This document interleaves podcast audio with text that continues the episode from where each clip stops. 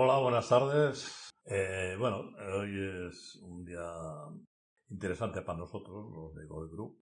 Tenemos una representación, el 50% de Goy Group estamos aquí, porque tenemos la oportunidad de hablar con Robert Sánchez, que es alguien a quien no conozco más que de haberlo leído y de haber, haberme atufado aquí en la presente María. Ay, tienes que conocerle porque, hoy Robert, Robert, Robert, buenísimo. Bien, eh, bueno, pues le voy a leer a Robert. Y, he leído a Robert y sí, tiene razón aquí, la, chica. ¿no? Y nos encanta que estés aquí, Robert, pues porque yo creo que tenemos un punto de confluencia entre lo que tú piensas y lo que yo pienso, ¿no? Entonces, eh, en vez de presentarte yo a ti que no, no te conozco y por no he entrado en internet a ver y tal, eh, yo creo que todos tenemos una trayectoria, o por lo menos algunos tenemos una trayectoria, digamos, formal, oficial, hemos hecho unos estudios, hemos intentado ir por no sé qué sitio, hemos visto que por allí no íbamos bien, hemos dado la vuelta y hemos empezado a explorar por dónde se va, ¿no? Por lo menos este es mi caso y a lo mejor es el tuyo, ¿no? Cuéntanos, cuéntanos un poco eh, cómo te ha ido por este mundo, cómo has ido a parar al sitio donde estás ahora. Bueno, buenas tardes, Robert. buenas tardes también. Hola, María. Ah, a ver, antes de nada, primero decir que estoy súper contento de estar aquí charlando con vosotros y en, en, esto que comentabas, Arturo, en cuanto a mi trayectoria hasta aquí, cómo he llegado hasta aquí, en realidad tú tienes mucho que ver. O, bueno, en parte, tampoco, tampoco te voy a dar todo el mérito, ¿eh? Pero ah, yo ya cuando llevaba unos siete u ocho años trabajando en el mundillo del fitness, allá por 2010 o 2011, me encontré contigo, me encontré contigo en internet y empecé a, leerte y, dije, oh, lo que me está pasando o las conclusiones a las que estoy llegando, lo que estoy viendo en la gente y que ya empieza a, hacer que vaya a lo mejor por un camino un poco distinto, hay alguien que desde otro campo también lo está experimentando y lo está explicando más o menos en la, misma línea, aunque evidentemente yo no soy médico, ah, no van por ahí los tiros en este sentido, pero sí que yo incluso diría que si Ahora yo soy un poco más conocido, mi trabajo tiene un poquito más de repercusión. En parte gracias a ti y a todo lo que he aprendido durante, durante estos años. Y sobre todo al hecho de que a lo mejor incluso por allá, ya te digo, en 2010 o así, al empezar a leerte, yo llegara a, bueno, pudiera ver que, que, no era tan extraño, no era tan raro aquello que yo empezaba a a experimentar, ¿no? Ya te digo, siempre dentro del mundo del fitness, en realidad por aquel entonces cuando dije yo de fitness eh, no quiero saber nada más, ah, quiero empezar a moverme, quiero hacer otras cosas, quiero explorar otros campos, quiero además estudiar o investigar de alguna manera ah, cómo el movimiento y la actividad física también están relacionadas, son cosas que, que tú creo que lo has hecho desde la neurología, pues con la biología, con la sociología, con, la cultura en general, con el contexto actual ¿no? de, nuestro estilo de vida, eh, qué está pasando y cómo todo esto se, vincula, se, relaciona. Y entonces, eh, con, todas estas cosas que empezaron hace eso, unos 10 o 11 años, pues estamos hoy aquí y yo a lo mejor podría presentarme como Robert, que es una persona normal, tengo 41 años, estoy casado, tengo una cría, familia, amigos, aficiones normales, o sea, no, soy, nada, no soy nada raro ni, ni, del otro mundo. Sí que ah, divulgo alrededor del concepto de movimiento, de actividad física, de una manera un poquito distinta a lo, a lo habitual. Eh, y en parte, más allá de lo que comentaba de esas interrelaciones ¿no? con, otros ámbitos es porque hace una década me empecé a dar cuenta de que tal vez el enfoque más oficial o convencional que se hacía desde el punto de, vista de fitness no resolvía de alguna forma la mayoría de los problemas que realmente tiene la gente a la hora de practicar ejercicio físico eh, y, sobre todo a la hora de mm, enfocar o abarcar esa epidemia, si se puede llamar así, del sedentarismo. ¿no? Eh, entonces, ese soy yo, soy un tío que ahora mismo lo que hace sobre todo es, yo no entreno prácticamente a nadie ya, no, tampoco hago ejercicio yo, más bien eh, me muevo, enseño cosas alrededor del, del, movimiento. Me podría autocalificar o autocatalogar como profesor, es la etiqueta que utilizo ahora, pero bueno, ya sabes, ¿no? tú también lo explicas, son cuentos que nos contamos a nosotros mismos eh, y esa etiqueta empieza a rechinarme también, porque en el momento en el que eh, tú enseñas algo, eh, muchas personas creen que eso que estás enseñando es una especie de verdad absoluta o un, dogma a seguir o algo, cierto de, manera absoluta, ¿no? Ah, y entonces eh, estoy como un poco rehuyendo de, esa etiqueta y al final yo lo que intento hacer últimamente sobre todo son propuestas, propuestas de movimiento y que a partir de ahí la gente haga lo que le dé la gana con ellas, lo que quieran, porque ah, en realidad todo este camino empezó ah, como viendo que la mayoría de las personas necesitaban como una especie de experto de supervisor, de alguien que les diese permiso para moverse al lado de ellos, que, realmente les dijera lo que tenían que hacer. Y a mí los teneres que y los deberes y esto es así absolutamente, rotundamente y tal, no, no, no, no van conmigo. Así que bueno, más o menos esa, eso es donde estamos ahora. Quería hacerte una pregunta para ver si eh, también te pasó a ti lo que a mí me pasó que yo eh, antes de, eh, de, construir o de empezar a construir más o menos mi marco teórico hacia mí, ¿no? No, no es que, como dices tú, no es que pretenda tener la verdad, sino me cuento mi trayectoria como profesional. Yo fui paciente también, yo tuve muchos síntomas y estuve en una situación difícil de dolor, de invalidez, con una intervención previa de hernia discal y yo no veía. Y, desde esa posición de paciente y de confundido y desesperado, eso también me ayudó a, comprender lo que es estar en esa situación. Y, me ayudó también a buscar la, la, solución, que no vino del cielo, sino de las bibliotecas, de la reflexión, de estar con más pacientes, es un trabajo personal. ¿no? sé si fue tu caso o tú siempre has estado divino de la muerte, como parece que estás ahora. Eh, no, no, mira, divino de la muerte yo creo que no, se está nunca, ahora mismo tampoco, tal vez cada vez, cada vez menos. Sí que ah, está claro que yo creo que para que hayan estos cambios, estos cambios de mirada, debe pasar algo en la vida de uno mismo. Si no, esto, esto no viene de fuera nunca, viene, viene de dentro. A, partir de ahí, para mí lo que ha sido más importante, y precisamente cuando empezaron estos cambios, yo era una persona como muy estudiosa, por así decirlo. Era muy de libros, ¿no? Eh, no he dejado de serlo. Eh, leo y estudio un montón. Escribo, yo creo que escribo más de lo que leo también. Ah, pero eh, a partir de cierto punto empecé a girar la vista un poquito, empecé más a mirar a la gente de verdad, a la gente a pie. Más allá de lo que me estuviese pasando a ellos, a, mí, lo que les estaba pasando a ellos.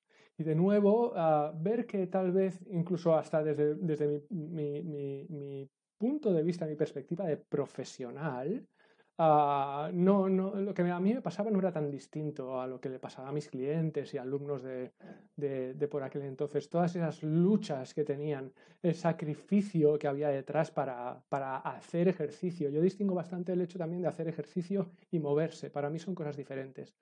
Em, y, y sobre todo también los miedos que yo mismo tenía y que el resto de las personas que, que tenía a mi alrededor ah, sufrían en este sentido, mitos alrededor de cómo moverse y cómo no moverse, lo que está bien, lo que está mal, si esto es correcto, si es incorrecto, si me va a hacer daño no me va a hacer daño.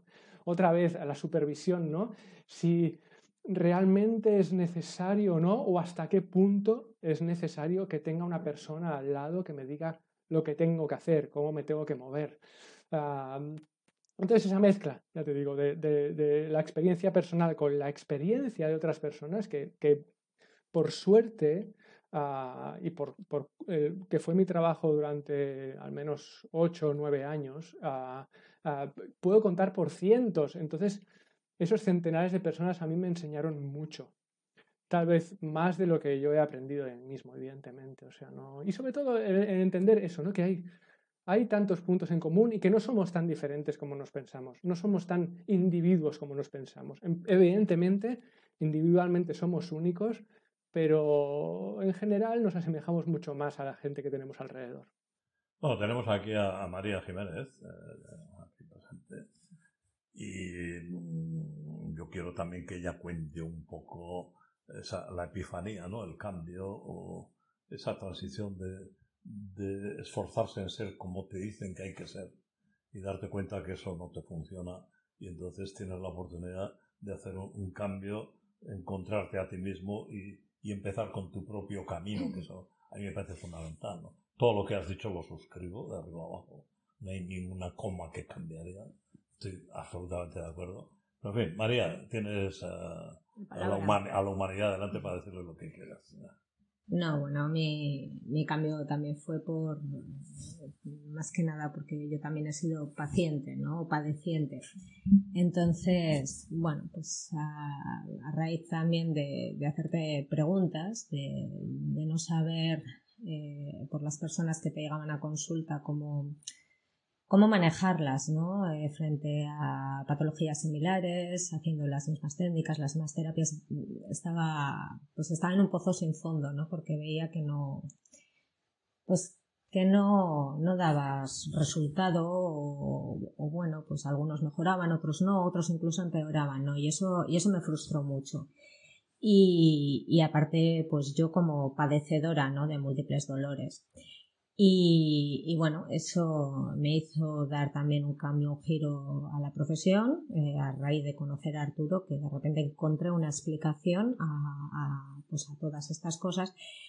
Pero en cuestión del movimiento, como fisioterapeuta, pues también costaba mucho. Pero eh, sí que siempre digo que tengo como la rama, yo primero hice terapia ocupacional, y en la terapia ocupacional el movimiento, la acción o los objetivos son completamente diferentes a, cómo te explican en fisioterapia, ¿no?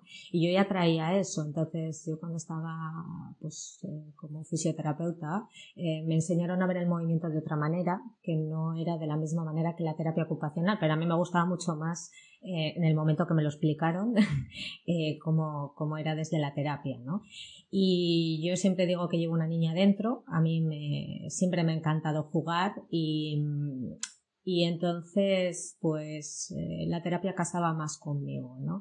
No es que la terapia sea un juego, ni mucho menos, pero sí que está enfocada pues a conseguir el objetivo final, y empiezan por el objetivo final, ¿no? Que la fisioterapia es como que, o yo lo que veo, o, como a mí me enseñaron, que igual ha cambiado la cosa, era, empezabas por, los primeros objetivos, ¿no? sé, esa estructuración de movimiento, esa instrucción, que está muy bien igual cuando hay patología, pero frente a lo que yo ahora me, eh, pues, eh, me enfrento, eh, que son pacientes pues, con mucho dolor, pero que a veces no hay daño, pues claro, todo eso pues iba al trastre, ¿no? No lo entendía, no entendía por qué había que empezar así. Y, bueno, pues eh, una vez eh, dando un curso, una fisio me dijo, tienes que conocer a este chico y, a la hija, y a la hija también. Eh, ¿El qué? Y a la hija y al yerno. Y a la hija y al yerno. No, no, no, a este chico me refiero a ah, él. A este chico, ah. Sí, dando un curso que dimos en Barcelona, de repente. Una, chico? una No, a ti no me refiero como chico, ¿eh? pero bueno. eh, nada, me dijeron que, que, que mirase en tu web y, y bueno, pues ahí que me puse. Y lo primero que hice fue comprarme el libro. Me lo leí y dije, está poniendo palabras a mi cabeza, eh, porque es que opino totalmente igual, ¿no? Eh, desde mi profesión. Eh, nunca lo sé decir el título de tu libro, Camina, corres, baila, salta, me lo invento siempre porque soy negada para, para todos los nombres y los títulos, soy negada. Dilo, por favor. Camina, salta y baila. Vale, pues perfecto. O camina, mira, te lo he dicho mal, camina, salta, baila. sin, el, sin el i. Muévete. Eh, sí, el, el, subtítulo es Muévete, muévete más y vive mejor. O algo vive mejor, sí. Ay, qué bien, me alegra que el que lo ha escrito tampoco se acuerde. Fíjate, no. Entonces así ya no. Y, y, cuando me lo leí fue, jo, qué guay, qué guay que, que, que empiecen a poner esto de relieve, porque es que pienso lo mismo, ¿no? Eh, pues la necesidad que tenemos socialmente, que a mí me llama mogollón la atención de, instructores, para todo, para todo. No sé en qué momento se nos está yendo, yo siempre digo que se nos está yendo el norte, o no sé qué necesidades tenemos, que, que, antiguamente no estaban presentes y que ahora es como me tienen que decir cómo tengo que hacer absolutamente todo, ¿no? Y, y eso en el movimiento me llamaba, me llama mucho la atención, porque yo también he sido padecedora de eso. A mí también me han dicho cómo tengo que hacer y, de hecho yo casaba con todo eso, ¿no? Y, y veía que, que no estaba solucionando primero mi problema y segundo cuando yo lo transmitía también a los pacientes. Entonces había que dar un giro completamente diferente y, bueno, pues eh, cuando he leído tu libro, cuando me he hecho tus cursos, eh, alguno de ellos pues es que casa perfectamente y mm, entiendo cómo están estructurados. No sé si la gente se queda con el mensaje final, que a mí me parece muy interesante, que es eh, hazlo tú, prueba tú, explora tú eh, no hay un correcto o un incorrecto, ¿no? Aunque te esté dando una guía para que puedas llegar a conseguirlo, ¿no? Pero me parece muy interesante y me parece muy interesante el trabajo que estás haciendo y por eso encantadísima de hablar contigo. Claro, en todo lo que tú comentabas ahora, ah, eh, bueno, primero, muchas gracias por todas las palabras bonitas, ¿eh?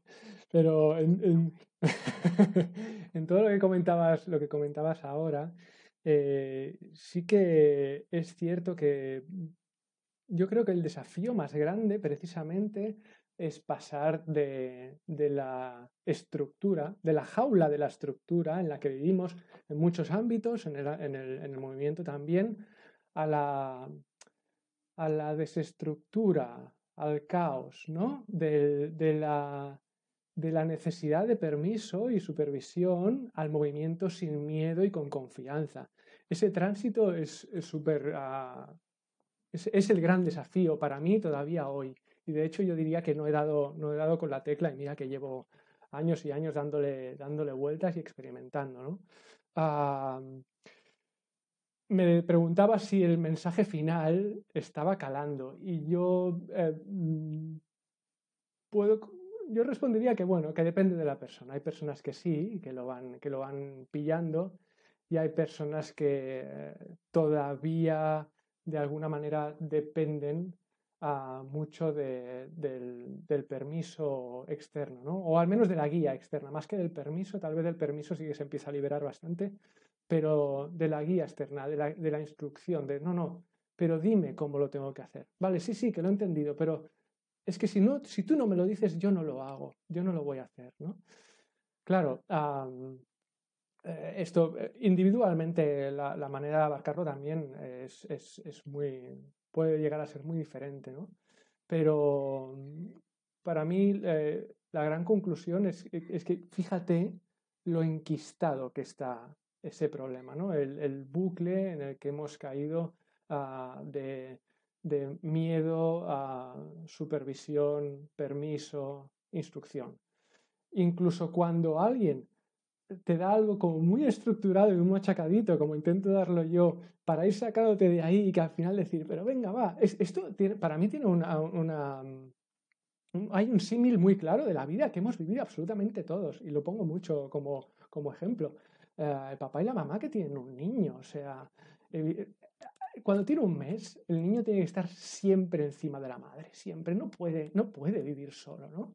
Luego, conforme va creciendo, va aprendiendo cositas y a veces pues gatea un poco y luego, ah, yo qué sé, ah, investiga, curiosea por casa.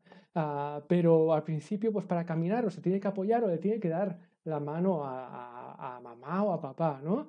Luego, incluso cuando, yo qué sé, tenemos tres o cuatro o cinco años, por aquello también de los miedos de si la calle y tal y cual, pues vamos agarraditos de la mano de, de los padres. pero al final, después de la adolescencia y cuando ya volamos del nido, ¿no? Pues de lo que se trata es de vivir nuestra vida, ¿no? Pues con, el movimiento, la idea, mm, yo creo que ahora tendría que ser la misma. O sea, sí que puede haber una figura, tanto desde el punto de vista de la terapia, como puede ser un fisioterapeuta, como desde el punto de vista de la actividad física en general, como puede ser un entrenador personal, un preparador físico, un monitor de un gimnasio, lo que sea, que esté ahí durante un tiempo para acompañarnos y enseñarnos cosas. Pero la gran enseñanza final ha de ser, ahora te suelto de la mano y haz lo que quieras. El problemón es que no sabemos hacer lo que queremos hacer. Probablemente porque incluso no sabemos ni lo que queremos hacer. ¿vale? Y yo ahí ya incluso me iría a cuestiones eh, educativas ¿no? de, de, los colegios, de cómo está planteada la educación y cuánto necesitamos desde pequeños que alguien nos dé permiso para hablar cuando levantamos la mano. O cuánto necesitamos desde pequeños que haya al final un examen para evaluarnos. Ah, y cuánto necesitamos que alguien nos ponga nota o nos diga si eso está bien o si eso está mal. Y luego esto se traduce a cuando después en la universidad, si seguimos estudiando, o cuando estamos trabajando necesitamos un jefe que nos diga exactamente lo que tenemos que hacer y nos coja de la oreja si no acabamos el trabajo a tiempo. Y etcétera, etcétera, ¿no? O sea, al final se, han generado como una especie de jerarquías en que hay ah, alguien que está por encima y alguien que está por debajo, y el que está por debajo no hace nada si no se lo dice el que está por encima y además exactamente como esa persona se lo dice. En el movimiento está pasando esto, está pasando esto claramente. Eh, sé que conoces el libro de Juan Gervás, La expropiación de la salud. Yo fui compañero de mesa de anatomía de Juan Gervás. ¿De verdad? Bastante relación con Juan Gervás y su mujer, ¿no? Merche, Mercedes. Y bueno, en la expropiación de la salud eh, toca un poco el tema este de que la medicalización de la, de la salud pues a veces te expropia la, la, salud. O sea, te crea más problemas a veces de los que dice resolver, ¿no? Pero yo creo que no solo es que nos, a veces los profesionales expropiamos la salud porque generamos efectos adversos, hay atrogenia, ¿no? Sino que hay algo añadido a esto, que es expropiamos la percepción de salud. que, aún estando sanos, eh, tal como funciona el, cerebro, el sistema neuroinmune, pues eh, el organismo nos está proyectando esos miedos de los que has hablado y al final eh, no, no, no, conseguimos sentirnos bien aunque el organismo esté en condiciones normales. ¿no? O, sea, que hemos conseguido los profesionales expropiar la percepción de salud, aún estando sanos. ¿no? Y eso me parece que es tremendo, ¿no? Porque para el ciudadano, claro, si no se siente sano, ¿cómo, cómo, cómo va a tener libertad para moverse, para conseguir objetivos, si cada vez que lo intenta recibe el recado del síntoma e interpreta que el síntoma define la situación del organismo? Que a veces sí, pero muchas veces no. Aparece el síntoma, aunque no haya nada, porque la cultura experta, digamos, esa jerarquía, esa, esa yo te diré lo que tienes que hacer, lo que tienes que hacer, le ha robado la percepción de salud estando sano, ¿no? Eh, entonces eso me parece que es tremendo. Hay muchísima gente que está sana, pero que no, no accede a la percepción de salud, porque la información experta, esa necesidad de regular, de decir, de dictar, de normativizar, tal, eh, hace imposible que el sistema le, dé esa percepción de salud. ¿no? Sí, y además fíjate en una cosa también que, yo añadiría. Todo este proceso que acabas de describir, ah, creo que además confirma el mensaje externo de algunos expertos o profesionales de que el ser humano es frágil, eh, y eso yo creo que además viene muy a colación del, nombre de, vuestro podcast, ¿no? desfragilizando. O sea, al final, en realidad lo que padecemos y sufrimos es eh, el convencimiento de que somos seres frágiles y que por lo tanto lo que ah, debemos tener es mucho miedo a rompernos de alguna, de alguna manera, a no hacer lo correcto. Por ejemplo, es sobre todo un, miedo por la, por la vía negativa o de la evitación, que al final, en muchos casos, pues claro, llega un momento en que de tanto miedo que tengo. Se habla mucho de que las respuestas eh, eh, e instintivas del miedo son la lucha o la huida, ¿no? Una parte es la huida, pero otra es la parálisis, o sea, ya ni me muevo, porque como me mueva, como lo haga mal, voy a sufrir, me va a doler, que supongo que también tiene mucho que ver con, con vuestro trabajo más que el mío. Muchas veces también tengo que explicar, porque a veces, claro, se cruzan los caminos, ¿no? El hecho de que, oye, que yo no trato el dolor, de ahí que, ah, y además siempre que lo explico y siempre que aparece el dolor de por medio, siempre digo, a ah, iros a leer a Arturo Goicochea, que, que, incluso, incluso además, ah, cuando, cuando hay daño, ¿eh? O sea, yo creo que el, el educarse acerca del dolor en general y del dolor personal de uno mismo.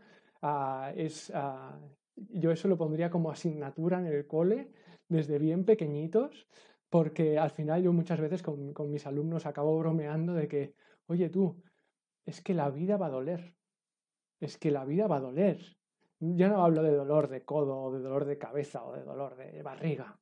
Yo hablo de que hay momentos que son más duros en la vida y que duelen y que bueno, y que a lo mejor eso ah, nos está más que informando de cosas, invitando a movernos en algunos sentidos, ¿no? a seguir experimentando tal vez. Vete a saber, a cambiar de dirección. No sé, son, las posibilidades son casi, casi infinitas, diría yo.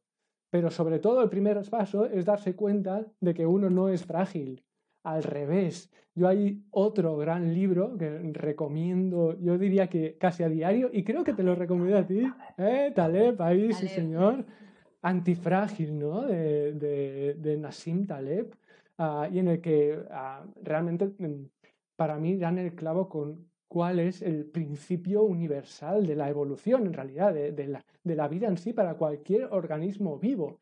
El hecho de que de alguna manera a veces más simbólica y otras como más material, por así decirlo.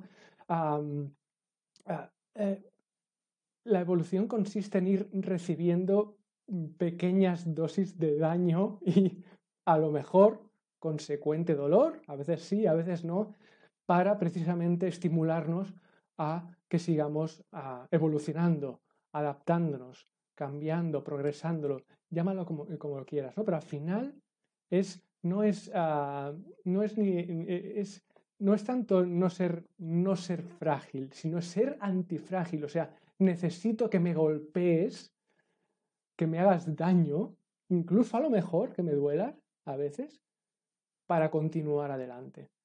El cuerpo humano funciona ah, como cualquier organismo vivo ah, gracias a, a ese principio. Todo lo contrario, todo lo que sea fragilizar al cuerpo humano, en realidad para mí es matarlo en vida.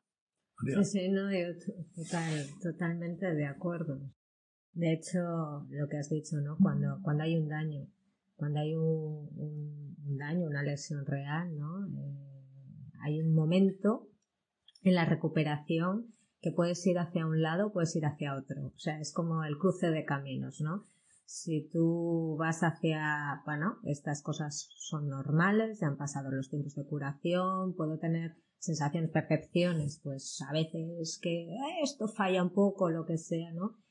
Pero confías en la estructura y te empiezas a mover desde esa confianza, vas hacia un camino. Ahora, como la interpretación que hagamos o las creencias que tengamos o la información que recibamos sobre, sobre eso que nos está sucediendo. Es, ahí ten cuidado, ahí, eso es que no lo estás haciendo bien, ahí no sé qué, vas hacia otro. O sea, el camino se puede, puede diverger de una manera alucinante, ¿no?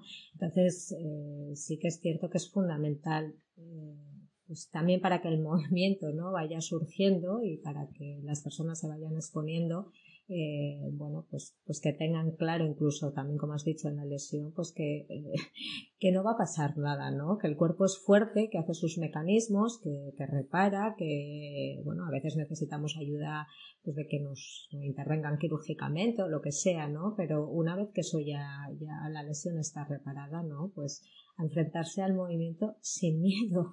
Es que es lo fundamental, porque es que si no se empiezan a generar unos patrones de protección, que eso empieza un círculo vicioso y, luego te encuentras una persona que prácticamente no se mueve. Y yo a raíz de eso, de el movimiento, ¿no? A mí me gustaría que, que nos definieras, si puedes, porque a veces es complejo, qué es para ti el movimiento. Antes de nada, espera que Arturo quiera hablar. Vale, pues Arturo, antes de que hables tú, ¿puedo hablar un momento yo? Porque tengo una pregunta para eres vosotros. El invitado, eres el invitado. A, raíz de... No, además, a mí Inés me dijo, tú con estos dos, haz lo que te dé la gana. O sea, tienes rienda suelta. Si se, te va, si se te va la olla, que se te, que se te vaya, que hay un neurólogo en la sala. Entonces, no solamente por lo que, por lo que comentabas, María, de, del daño, de la lesión, también en cuanto en cuanto a, definición o a terminología, ¿no? Si, esto es una pregunta para vosotros, ¿eh? que yo tengo como expertos en esto, mil veces más que yo.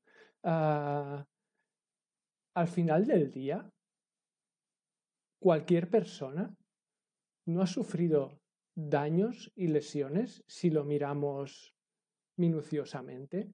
Ah, o sea, el día a día de una persona, cuando termina, cuando nos vamos a dormir, en realidad no ha consistido de alguna forma en que el organismo vaya sufriendo pequeños daños, pequeñas lesiones que luego por la noche el organismo, el solito, ah, hace lo que puede por reparar? Eh, sí, sí, un sí rotundo, ¿no? Eh, yo creo que eso es un elemento muy importante de cuando se explica todo el tema de la nocicepción. Nocicepción sería, pues eso, la detección de nocividad que ha consumado daños, que pueden ser mayores o menores, o, simplemente la detección de situaciones de peligro que te advierten que como no modifiques la conducta te vas a dañar algo, ¿no? Eh, sí, sí, el día a día, si tú le, das recorrido a ese día a día, si nos vamos al paleolítico, que había que correr, andar, eh, incluía eh, daño, pequeños daños. No te rompías una pierna, ¿no? Pero eh, el daño forma parte del día a día. Si no hay esos mini daños, es que no estás viviendo, o que estás viviendo en un universo burbuja donde, donde se evita el daño, pero vamos, hasta términos eh, absolutamente irracionales. En animales se ha comprobado que si tú coges a una cría a un animal, le evitas ese daño cotidiano pequeño, ¿no?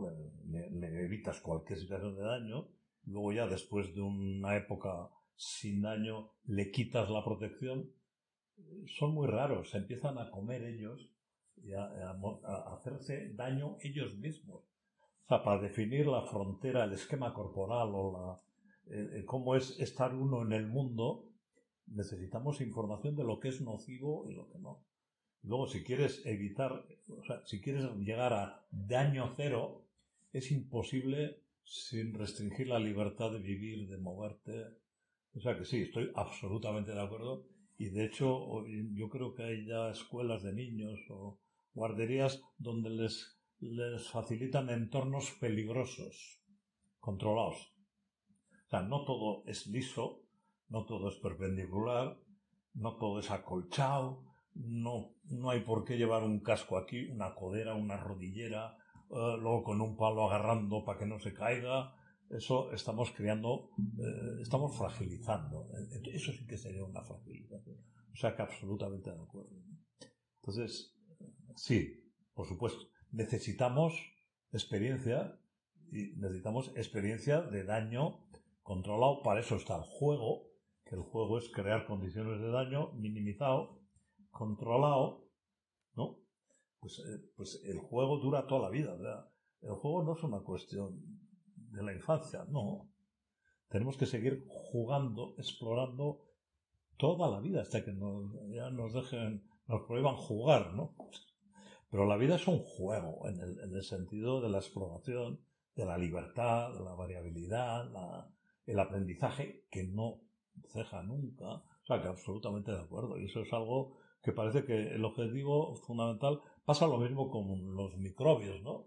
Eh, eh, el objetivo fundamental es evitar todos los bichos malos. No, pues sí es imposible. Todos los días habremos metido ahí bacterias, bichos, y lo que hay que llegar es un equilibrio de convivencia con, otros seres vivos que hay. y tenemos en el aparato digestivo tenemos un montón, tenemos más individuos bacterianos que células propias. Y gracias a ellos seguimos vivos, además. ¿no? O sea que sí, eso es una cuestión importante que a veces nos, nos quita el norte, porque queremos aspirar al daño cero. Y no, y tampoco podemos aspirar a, a la sepsia absoluta. No. Si no comes alimentos con tierra como antes hacíamos y teníamos lombrices y tal, pues el sistema inmune no, no, no aprende a, a diferenciar dónde, dónde está lo peligroso y lo incierto y tal. O sea, que es un continuo de... O sea, de acuerdo. ¿no? Sí, sí. La pregunta, la respuesta es, por supuesto, sí. Tiene usted razón. Claro, yo te quería preguntar, perdón, dime. no, yo, yo te quería preguntar una cosa que sí que me interesa, que es diferenciar lo que es deporte, ejercicio, movimiento o proyecto de vida. O sea, tener objetivos Me, me encanta la cara que ha y, puesto. y mueve- muévete, capullo, joder, si no te mueves no vas a conseguir nada. ¿no?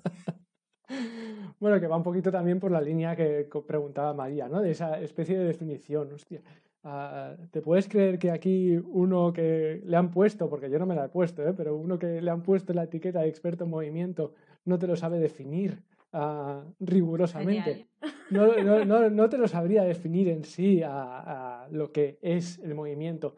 Sí que, por ejemplo, en cuanto a la diferencia, a la diferenciación que tú acabas de, de decir de ah, el, el deporte o el hacer ejercicio, por ejemplo, ah, yo diría que en realidad no hay diferencia. O sea, en realidad, esto, esto es importante de entender desde, desde, desde el principio. El deporte o hacer ejercicio es movimiento, es parte del movimiento. O sea, la idea principal, yo creo, para entender, ah, para la mayoría de las personas es comprender que en el deporte o el hacer ejercicio no se acaba el movimiento y que incluso pueden moverse mucho, practicar un montón de movimiento en su vida sin tener que, volvemos a los deberes, hacer ejercicio o deporte. ¿Vale?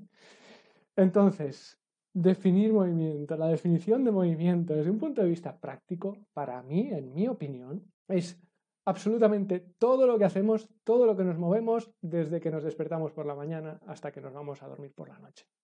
Eso es moverse. Si me pongo un poquito tiquismiquis, yo te diría que hasta por la noche, mientras dormimos, también hay movimiento, también nos movemos. Además que lo hay, o sea, no nadie absolutamente, a no ser que vayas cargadísimo de cierto tipo de sustancias y medicamentos, se pasa todo, toda la noche como una momia, ¿no? O sea, el cuerpo incluso, incluso tiene mecanismos ah, que eh, durante la noche se aseguran que algo de movimiento ocurra, ¿no?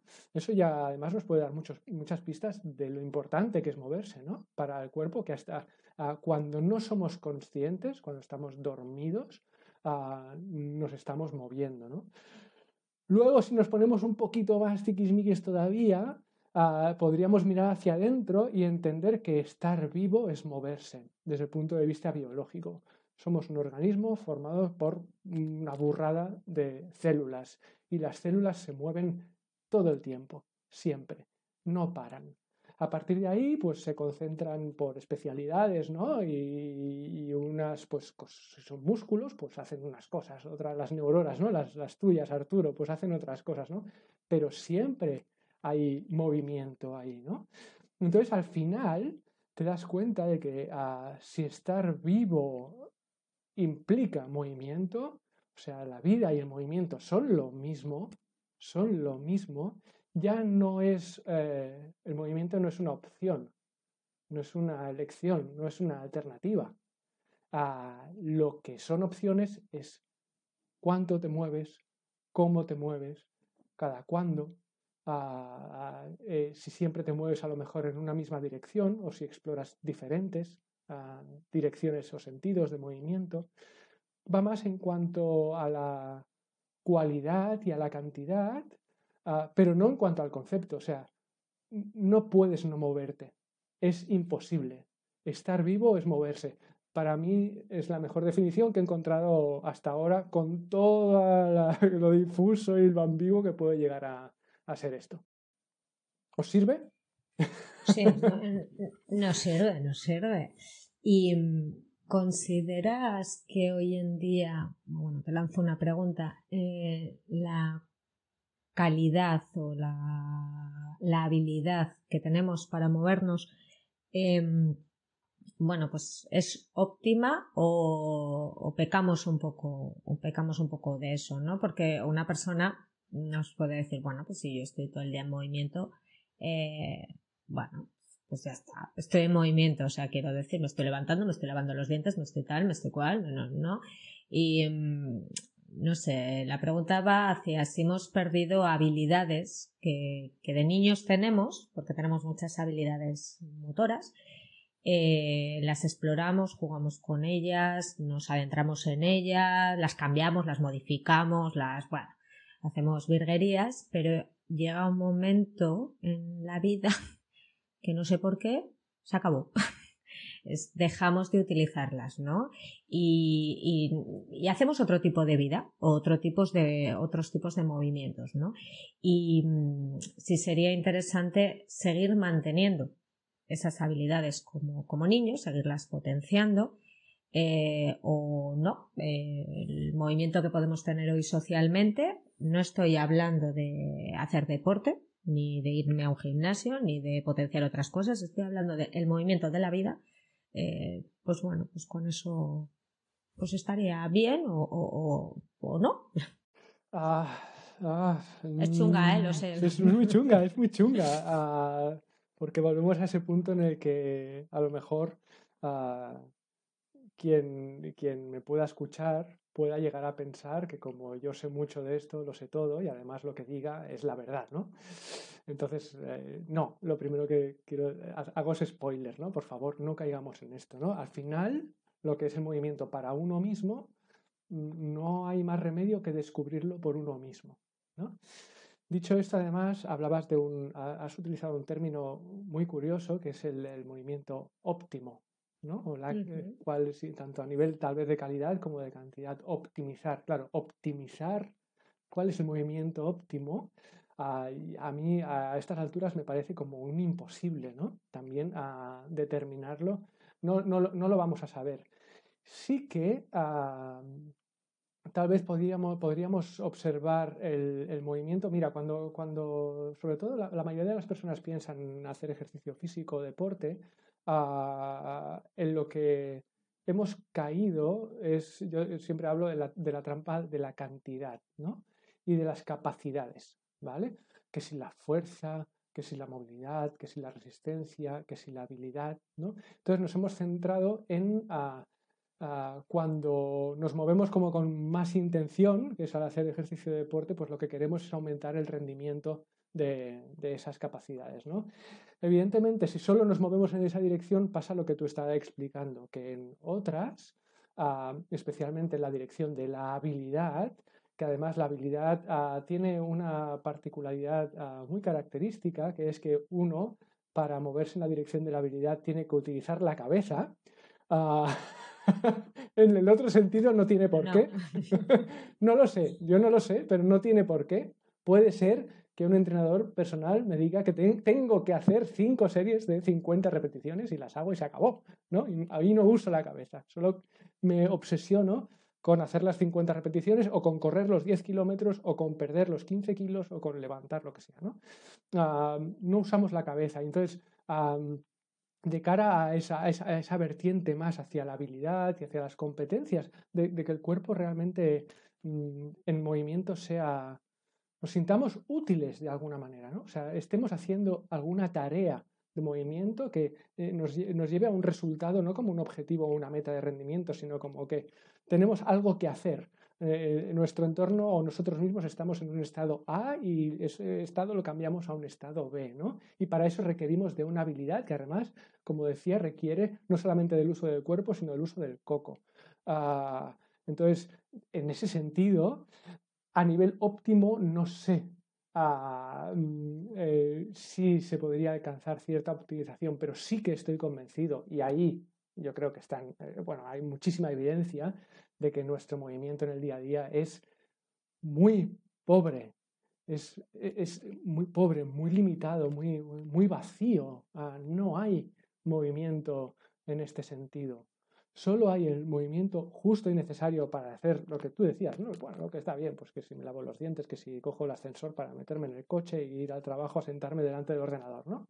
Ese es el movimiento que hay y no hay nada más en el día a día, excepto para aquellas personas que sí que van al gimnasio, hacen deporte, pero que entonces la mirada, el ángulo con el que se enfoca es el otro, es el de la cantidad. Vale, pero, pero el cuerpo, para, para, para, ¿cómo hemos llegado hasta aquí? No, ha sido a base de hacer, de realizar tareas, no, no, no de flexionar uh, los codos para desarrollar el bíceps o extender las rodillas para desarrollar los cuádriceps, no, o de tal para, para que, yo qué sé, nuestra fre frecuencia cardíaca uh, sea súper eficiente cuando corremos y tal. No, no, no, no, no, no. Eso son consecuencias que ocurren de manera natural. O sea, en realidad ahí no hace falta ninguna intervención, ninguna instrucción, ninguna medición. Eso va ocurriendo cuando, cuando te mueves. Hemos llegado hasta aquí a ser el ser humano que somos hoy en día, con su potencial de movimiento, no tiene por qué ocurrir, por lo visto, pero hay un potencial de movimiento detrás que responde a una exposición durante muchísimo tiempo a diferentes tareas de movimiento.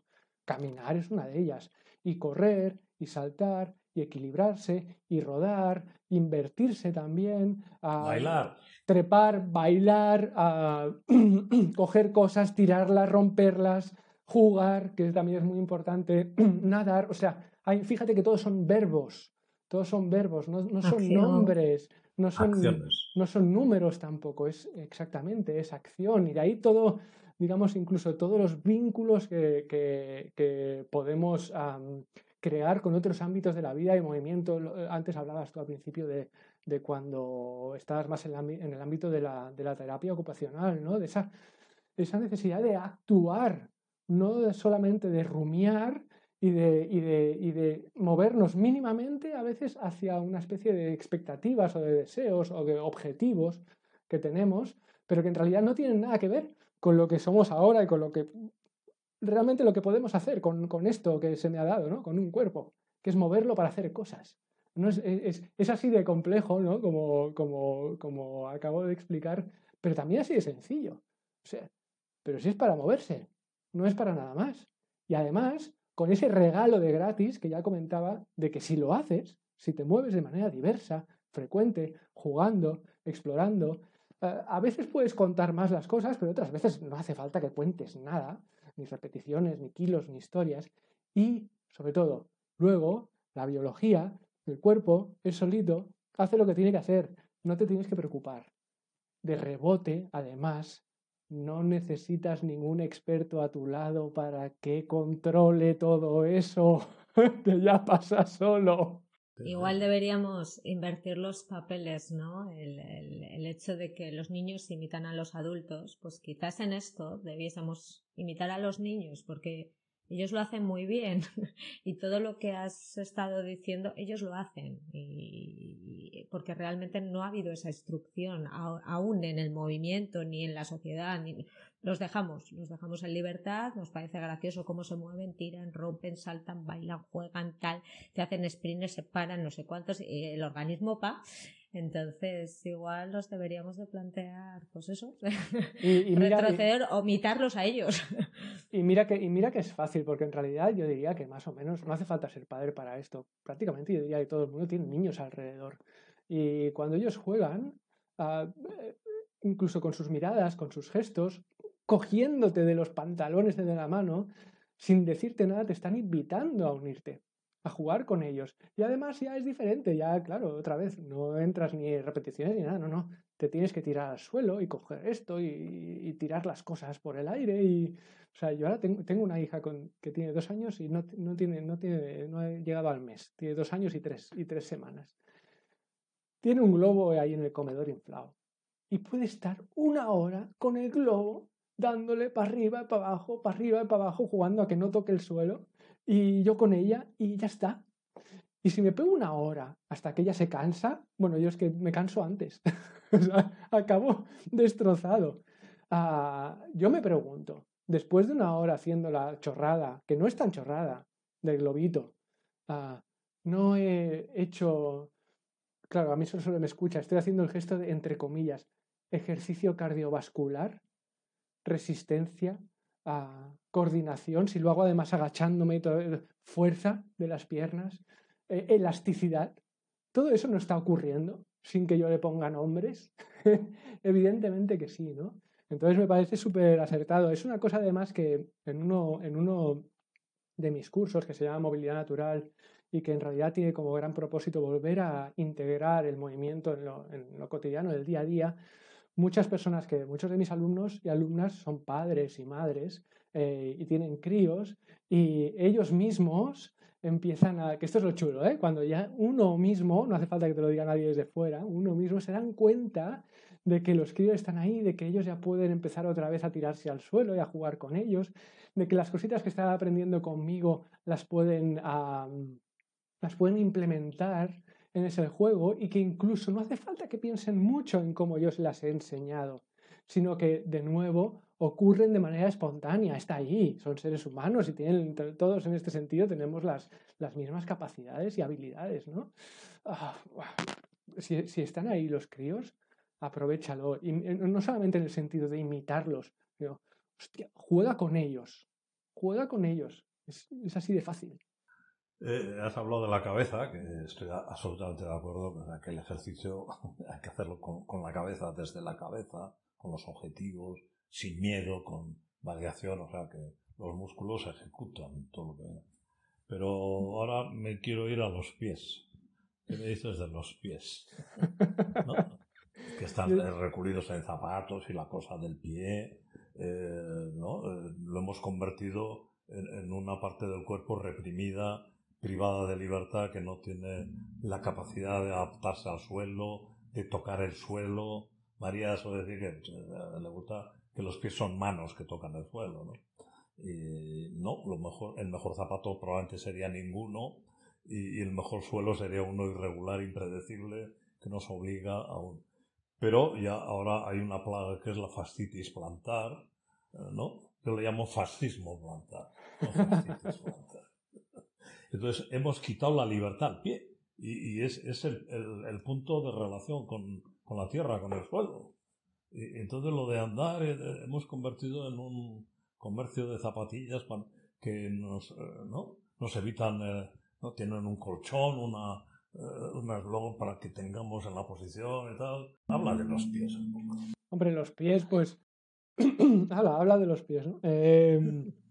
Los pies son para mí en realidad el, gran ejemplo, el, espejo ah, de lo que nos está pasando como cuerpo. Y, muchas veces un espejo, pues eso, como mucho más pequeño y que se puede observar de manera más analítica, pero luego para entender qué es lo que, lo que nos pasa en general. Está claro que el, uso de, zapatos, ah, de zapatos cuanto más rígidos ah, y más gruesos, peor, pues lo que hacen es, ah, por un lado, que el pie no pueda percibir su entorno, no tiene información, está a ciegas. De hecho, se piensa e interpreta que eh, su entorno siempre es igual, que no hay cambios, ¿no? Eh, si esa es su percepción y su interpretación del entorno, ¿cuál va a ser su respuesta? Pues nada, eh, y si su respuesta es la nada, pues cuál va a ser, eh, si entonces no, no, hay estímulo, no hay respuesta, cuál va a ser su desarrollo a nivel tanto de movimiento como a nivel de, de, mantener sus, sus, funciones motrices. Pues ninguna, cada vez está más atrofiado, cambia de forma el pie, cambia de forma el pie por, eh, por ah, ir calzados. Los huesos, además los huesos, ¿no? Esto es como antiguamente, ¿no? Que se decía que las neuronas se morían y se acababa la historia, ¿no? Y no se reproducían ni nada. Con los huesos igual, los huesos también, ah, eh, y todavía está esa visión arcaica de que un hueso es así y es así y ya está y no cambia, ¿no? El hueso está cambiando continuamente, ¿no? En los pies igual. Y los huesos y lo que tienen alrededor, las articulaciones, los ligamentos, otros tejidos, o sea, el propio pie va cambiando y se va atrofiando, pierde absolutamente ah, su función. Ah, luego, pues eh, a lo mejor ocurre este fascismo plantar que tú decías, o yo qué sé, o los juanetes, o, mil historias, eh, dolores varios también, que a lo mejor además no tienen por qué estar relacionados con, ningún daño evidente en sí, pero sí que yo diría que reflejan una mm, mm, clara falta de exposición a lo que comentabas, a irregularidades, a diversidad de estímulos que al mismo tiempo hacen que también tenga que variar mucho en su respuesta a nivel mecánico, a realmente moverse. Esto, como decía al principio, se puede extrapolar muy bien, tranquilamente, al cuerpo en general. O sea, le ocurre exactamente, exactamente lo mismo. Dicho esto, igualmente, y no me quiero buscar enemigos, porque además aquí tengo una fisioterapeuta delante, ¿no? Y hay un poco de todo, y yo no soy ah, fisioterapeuta, ¿sabes? Aquí no... Ah, pero tú te imaginas, no, más que nada por lo que comentabas de las fascitis, ¿no? Ah, ¿Tú te imaginas que em, utilizáramos muchísimo menos eh, el calzado y solo con eso, solo con eso, se redujeran las fascitis en un 95%, ¿qué pasaría con los fisioterapeutas? No, no, si lo primero habría que ver si, si el término o el diagnóstico fascitis, fascitis está, está bien, bien puesto, ¿no? Pero eh, yo lo que digo siempre, o sea, en, tú en las manos, ¿no? ¿no? No llevas guantes para explorar el mundo, porque anularía mucha información, ¿no? Pero sin embargo en los pies llevamos de todo, de todo. Y, es lo que has dicho, que no los, eh, no los exponemos y hay, y hay esa falta de, estimulación, ¿no? Cuando vas a tocar a alguien, algo que te gusta o, algo, sí, algo agradable, lo tocas a mano plena y, y, bueno, pues lo recoges, ¿no? Cuando vas a tocar algo peligroso, algo que te da asco, ¿no? Es con, con las puntitas de los dedos. Y al final el pie se está comportando así, es como que no dejamos caer el peso del cuerpo en el pie, no exploramos con el pie, no estamos en el suelo. Eh, y bueno, debido al calzado, debido a muchas cosas, ¿no? Pero sobre todo es porque no le estamos dejando eh, pues toda esa estimulación, ¿no? Que sean manos. Que realmente se ríe mucho Arturo cuando yo digo eso porque hay justo salió publicado un estudio que decía que veníamos de tener cuatro manos, no cuatro pies y dos se convierten en manos, ¿no? Sino que es que venimos de tener cuatro manos. Y curiosamente, bueno, pues eh, hay, eh, en Kiribati hay unos niños que van descalzos todo el santo día. Tengo fotos de sus, de sus pies y son manos, es que son manos. Y luego te planteas también, pues, gente que tiene amputaciones de, de brazos eh, hay una madre, ¿no? Que conduce y hace todo, tiene hijos eh, y, todo lo hace con los pies, ¿no? Y tiene unas habilidades impresionantes. Y dices, madre mía, todo lo que se podría llegar con el pie, ¿no? Y, todo el movimiento que tiene también el pie, que no, que no se lo estamos dando, pues quizás también por los calzados, por el tipo de vida o por lo que sea, ¿no? Y que eso desarrolla en otras muchas cosas, muchas otras cosas, pues, pues, pues sí. Sí, porque además, mira, me ha venido una anécdota, además, que recuerdo, esta tiene varios años ya, ah, y que tiene mucho que ver con el dolor sin daño. ¿vale? Una vez unos padres hablando con ellos, hablando de esto sobre los pies, el ir descalzo y tal, ah, me llegaron a decir que su hija no quería jugar, ni correr, ni hacer nada nunca encima en, en césped, en los parques, porque le dolía, porque caminar por césped le dolían los pies, le dolían los pies. ¿Qué está pasando con esto, Arturo? Que te duelan los pies por ir por hierba. ¿Por qué no? Sí, sí, total, que les contamos. Totalmente, ¿no? Pero. No, es que somos, somos una, una especie que la gestión del organismo está supeditada a las historias que le cuentan al organismo. Y si son historias de miedo y de, evitación, de prevención, de fragilidad, vulnerabilidad, eh, pues entonces, ¿qué, ¿qué, va a pasar? De esos polvos vienen estos lodos. ¿no? Hay una cuestión que no quiero que se me pase, porque que es la del equilibrio, ya, que empezamos con los pies, ¿no? Aparte de que duelan o no duelan, pero luego en el pie también se, organiza, no solo en el pie, pero, pero es una parte importantísima, entonces el equilibrio está hecho unos zorros también. A partir de una edad ya cada vez hay más tacatacas, cada vez hay más bastones. No sé para qué coño sirve un bastón, la verdad es que yo no, yo no lo sé. ¿no? Pero hay un miedo a la caída, una, una falta de confianza en los mecanismos de, de mantenimiento del equilibrio. Hay una cosa que en el libro me gusta, entre otras, que dices que la gente va mirando al suelo, cuando tendría que ir mirando para arriba, mirando el mundo y fiándose de los mecanismos, porque los ojos no están para mirar al suelo, los están para mirar el mundo, ¿no? No, de hecho, si a los pies les dejáramos eso, pues vivir con, libertad, ah, nos podríamos, nos daríamos cuenta en realidad que ya tenemos, que tenemos ojos en los pies, que tenemos ojos en los pies y que ellos mismos primero pueden ver el suelo, verlo ellos y luego a partir de ahí más o menos indicarle, porque claro, todo es más complejo, pero más o menos indicarle lo que tú comentabas, cómo el resto del cuerpo se tiene que organizar respecto a eso que ellos, que ellos ven.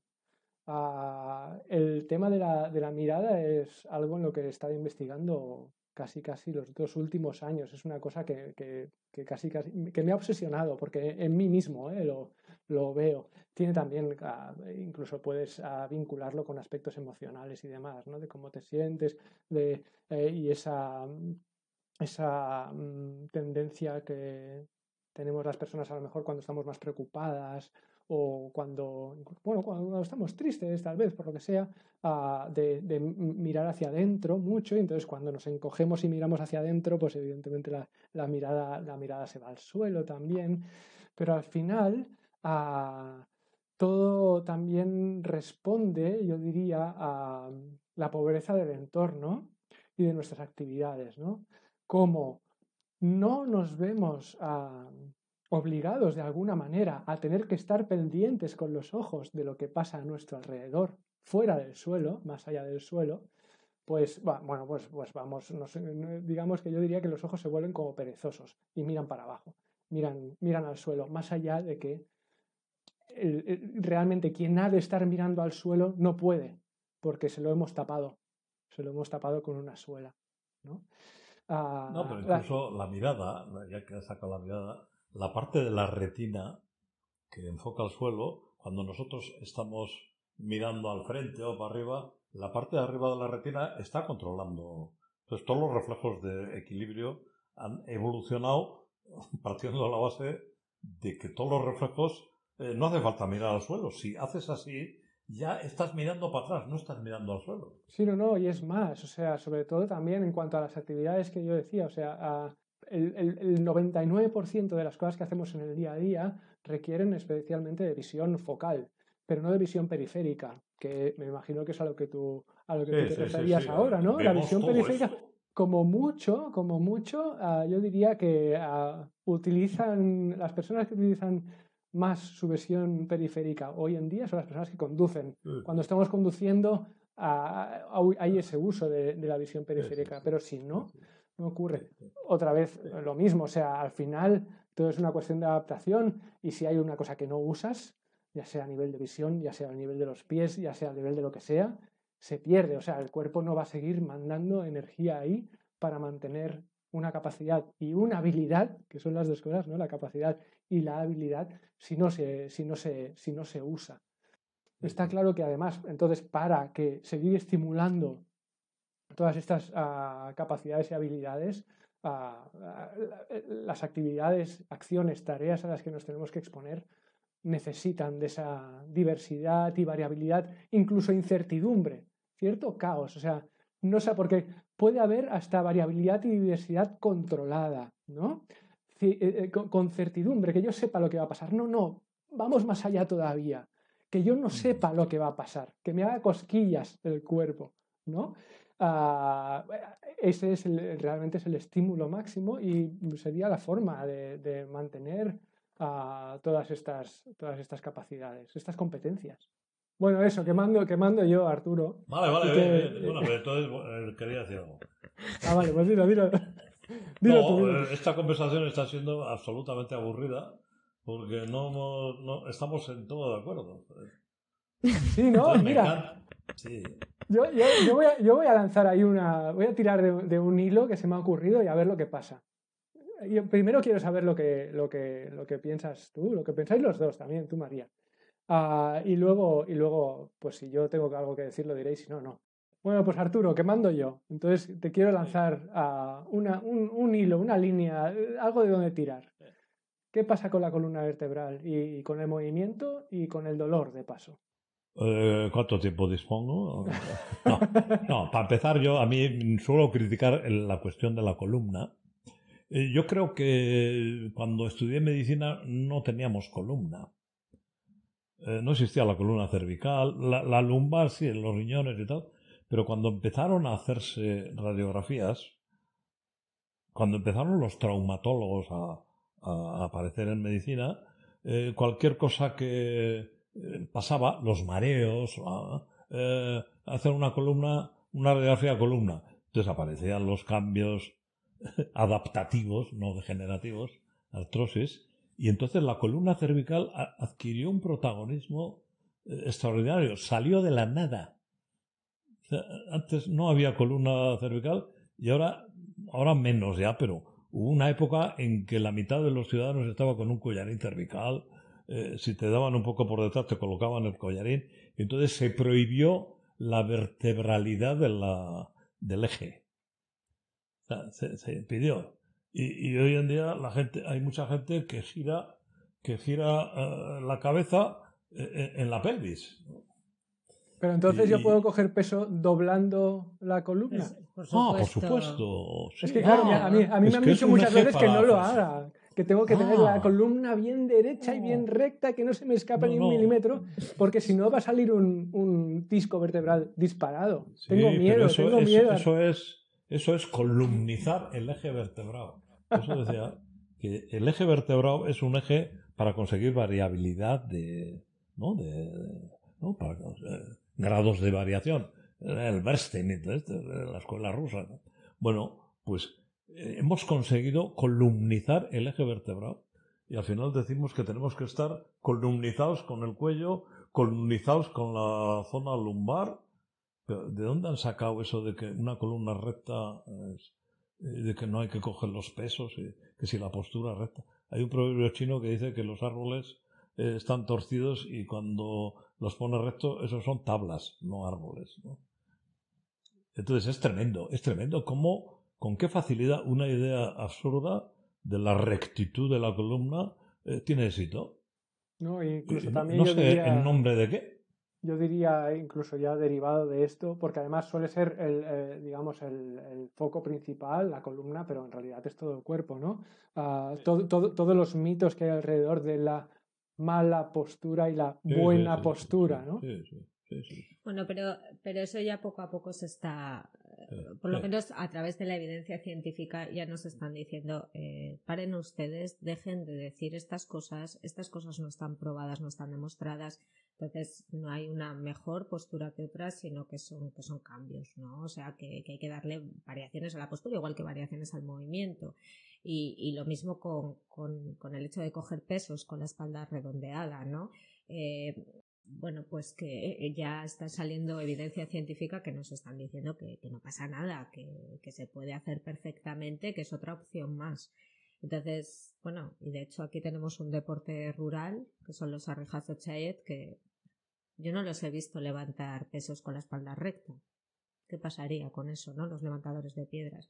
Entonces, dentro de lo que es ya el mundo científico, con ese tema también se están metiendo bastante y está saliendo ya. Otra cosa es que al ciudadano de a pie le esté llegando y se lo estemos transmitiendo, ¿no? Y los miedos que tenga, porque se los hemos inculcado durante mucho tiempo. Entonces, eh, pues eh, ahora es lo que tenemos, ¿no? Personas que han sido instruidas por nosotros eh, con una serie de directrices y, ahora hay que cargarse esas directrices. y hay veces que cuesta mucho más. Claro, es que yo lo que me estoy encontrando, por ejemplo, también es que, mira, es, es curioso, porque además, claro, yo no soy fisioterapeuta y entonces no puedo hablar tampoco ni de la fisioterapia ni en nombre de la fisioterapia. Pero sí que ah, me está pasando una cosa curiosa con mi trabajo, sobre todo en los últimos dos años, y es que el, yo diría que el gran gremio que tengo como alumnado en mis cursos son fisioterapeutas, especialmente en, mi curso de movilidad natural, el que comentaba antes, de ir integrando el movimiento en el, día a día. ¿no? Ah, y, y, ellos incluso los más jóvenes que acaban de salir de la universidad, todavía me comentan, por ejemplo, que hay eh, la extensión cervical, todavía es un tabú en la universidad, que todavía se recomienda evitar en la universidad, en la universidad. Claro, volvemos otra vez a, a lo de creer, ¿no? En la autoridad y demás. Yo ahora porque tengo 41 años y ya paso un poco de todo, ¿no? Como vosotros. Pero cuando yo tenía 20, yo me lo creía todo. Mm. Yo me lo creía todo. Y entonces salgo de allí y me dicen que el cuello no se puede extender, que la cabeza no la puedo llevar para atrás. Eh, ¿qué, es, lo, es, lo, que tú decías ahora? ¿Qué es lo que voy a trasladar entonces a, mis pacientes? Si ya desde arriba. O sea, no es que el fisioterapeuta inculque, en este caso, cuando lo haya. ¿eh? habrán casos que no. ¿eh? Claro. O sea, no es que el fisioterapeuta se lo inculque al paciente, sino que al fisioterapeuta se lo han inculcado. ¿Qué, ¿Qué, hacemos? ¿Qué hacemos con eso? Pues seguir haciendo lo que estamos haciendo nosotros, por lo menos, y que cunda el ejemplo. no, nosotros tenemos claro lo que hay que hacer. Es, es, pelear contra todo eso, contra esas creencias, esos dogmas que no son falsos. Y hay mucho, mucho trabajo, ¿no? Pero si en la universidad están saliendo eh, eh, gente que les han explicado, y lo mismo pasa con el dolor. Los profesionales creen lo mismo que los ciudadanos, que el dolor surge allí donde se siente. O sea que si yo me machaco un pie, el dolor se produce en el pie, por unos tejidos, y eso es falso. Eh, intuitivamente parece que es correcto, pero es falso, ¿no? Claro, luego venderles la idea, bueno, venderles, convencerles de que el dolor siempre es una construcción cerebral, no gusta, ¿no? O sea que es psicológico, que no. Eh, hay que superar una cantidad de obstáculos de explicación y de información. Pero bueno, ese es el trabajo que nos corresponde para recuperar la, exploración libre que defiendes, y nosotros también, por supuesto, y, luego la, eh, quitar esas ideas de que el dolor es un indicador de lo que no debes hacer. No es así. A veces sí, cuando hay una lesión aguda reciente, en periodo de, curación, pero el dolor no es un informador fiable de lo que tienes que hacer. No.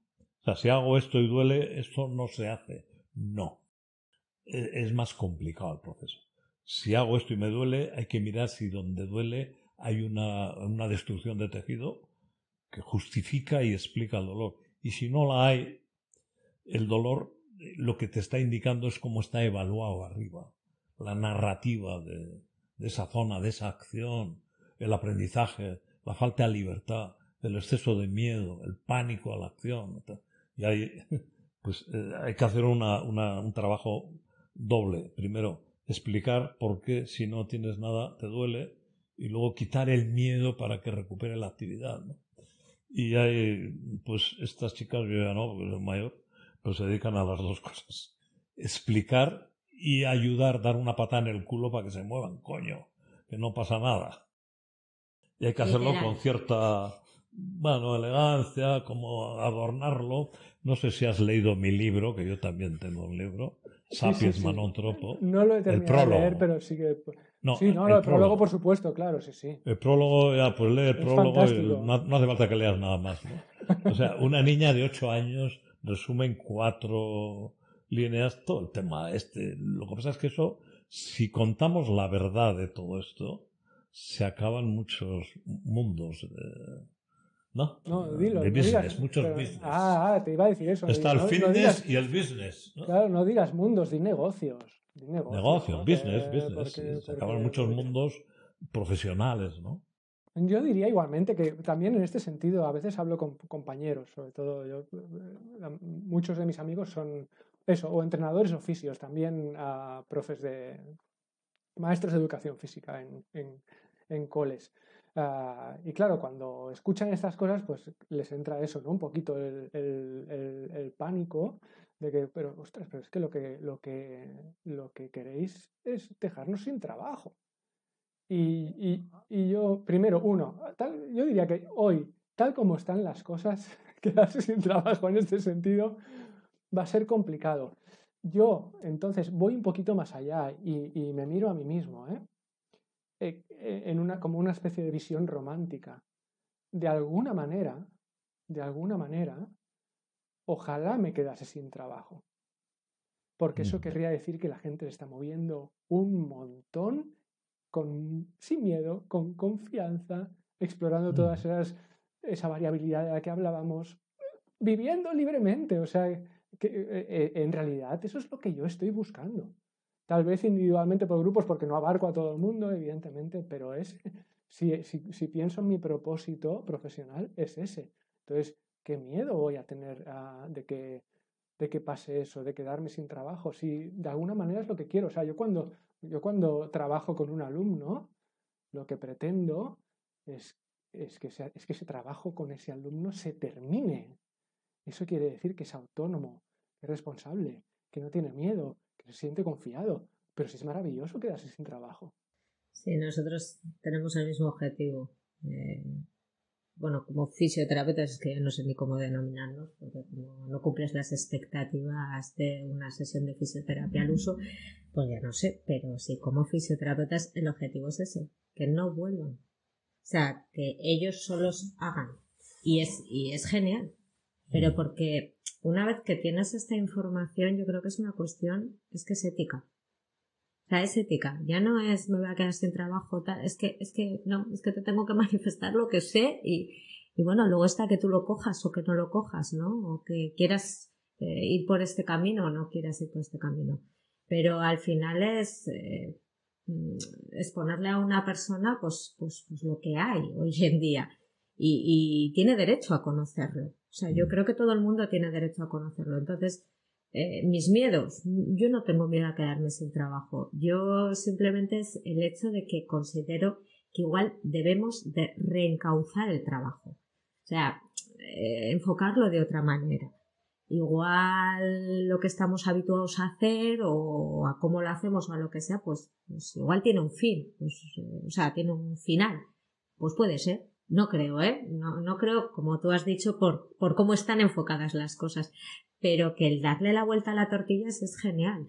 A mí me encanta unas, eh, siempre cuando mi, mi, compi Maite, la hija de Arturo, eh, me suele decir, ¿no? Si lo guay de todo es construye una idea y cárgatela y destruyela para formar otra, ¿no? Entonces, al final para mí una profesión es eso, es, es ir continuamente reinventándote, renovando, pero con, con, sabiendo hacia dónde vas, ¿no? Entonces yo no creo que nos vayamos a quedar, a quedar sin trabajo. Y en este sentido, ya que te tengo aquí, ahora cambio la estrada, soy yo el entrevistador. Habla el jefe.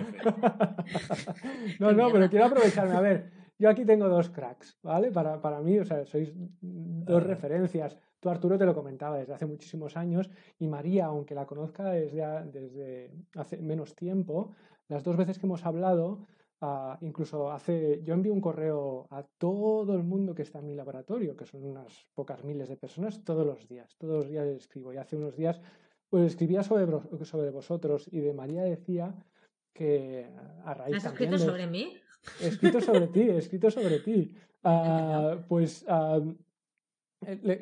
lo valiente que te considero en este sentido, en el, en el enfoque que le das tú a la, a la fisioterapia. Entonces, pues eso, yo estoy aquí con dos referentes para mí y me quiero aprovechar.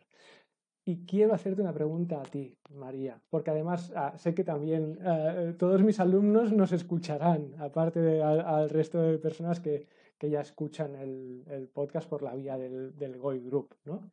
Ah, qué miedo, qué miedo. Sí. Va, va, va por ahí la cosa. ¿Qué te parece? Yo soy un completo ignorante en este sentido, ¿vale? No tengo ni idea, a lo mejor un poco, pero voy a decir que no tengo ni idea. ¿Qué te parece esta nueva moda, vertiente, enfoque académico del el ejercicio terapéutico? Me voy a por una birra.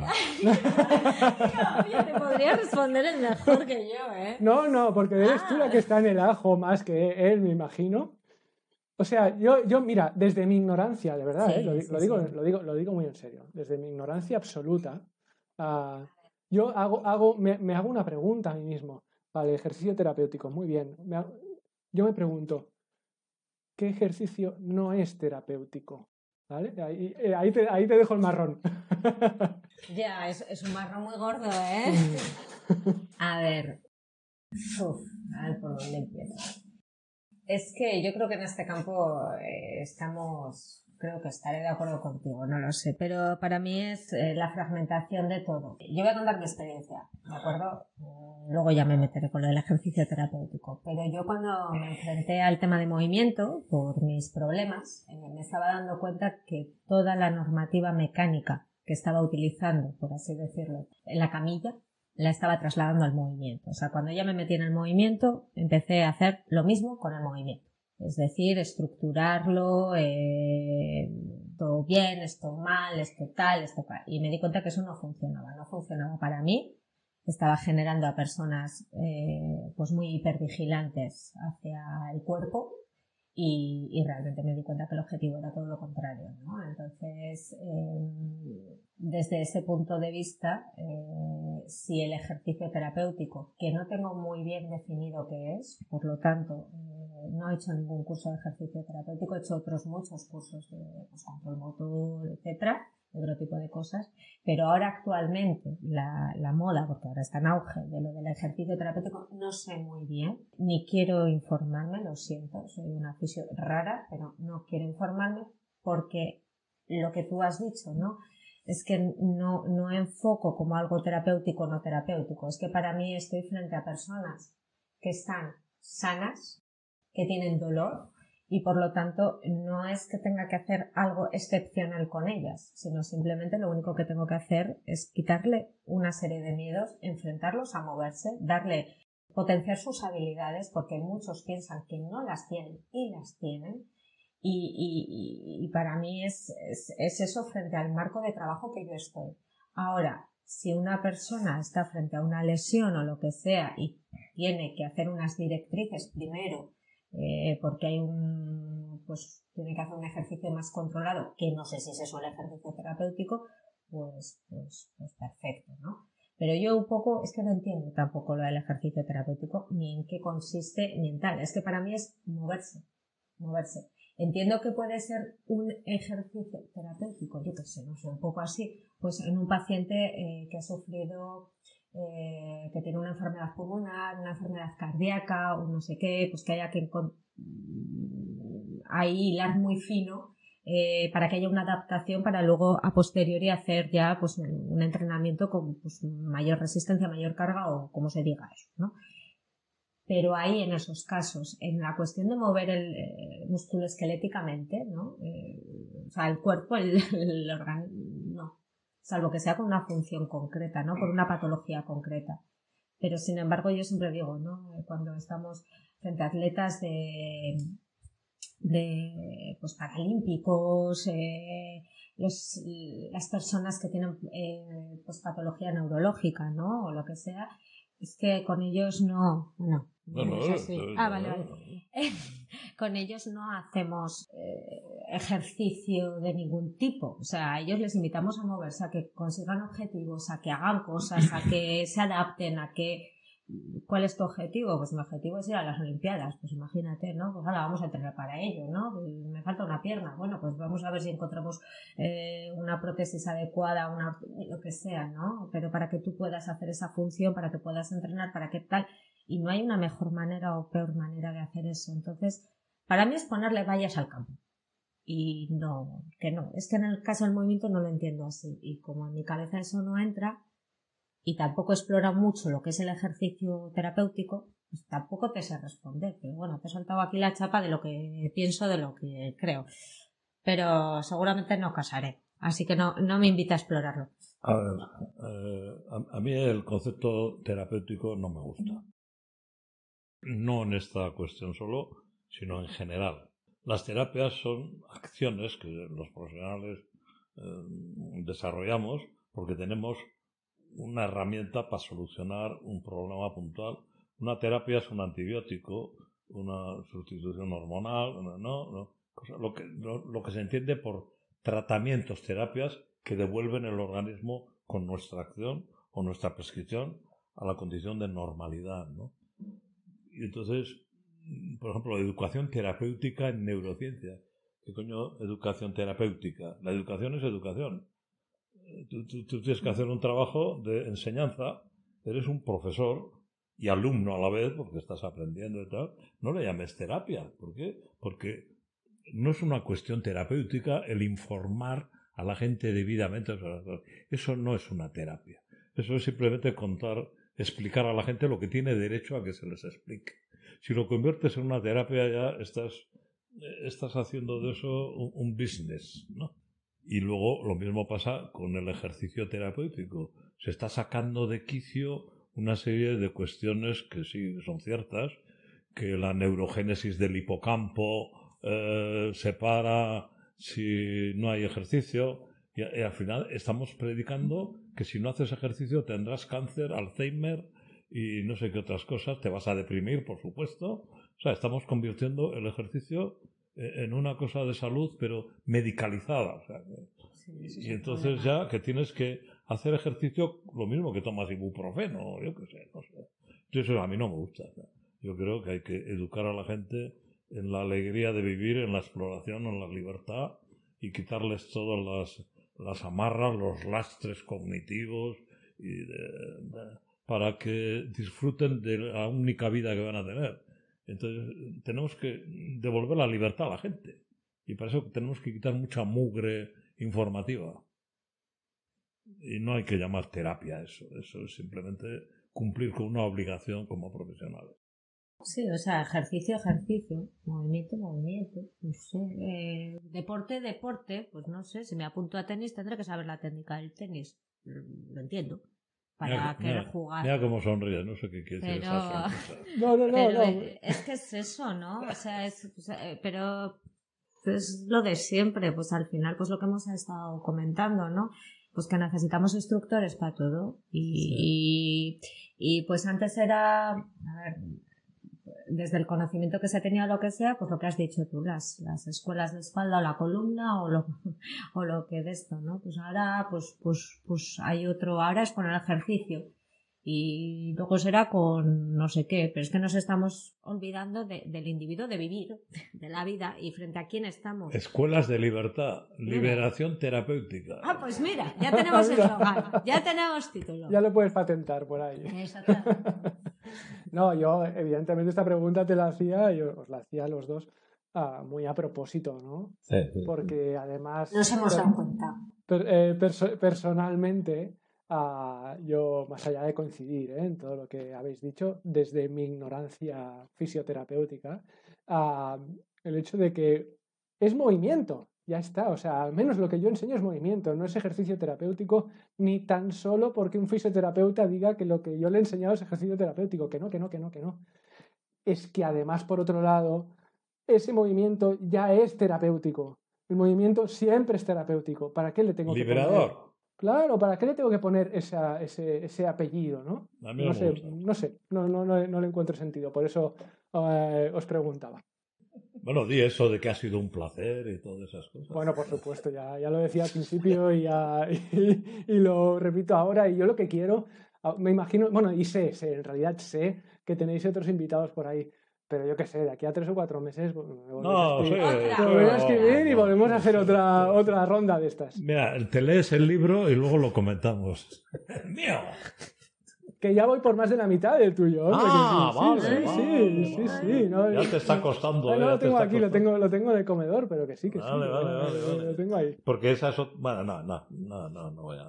Para otra vez. No te lo voy a decir. Bueno, oye, eh, Robert, en serio no, no te conocía, no me imaginaba cómo eras. Eh, pero superas con mucho las expectativas. Eh, eh, me ha encantado hablar contigo porque simplemente me has dado la razón en todo lo que yo pienso. Y eso le encanta.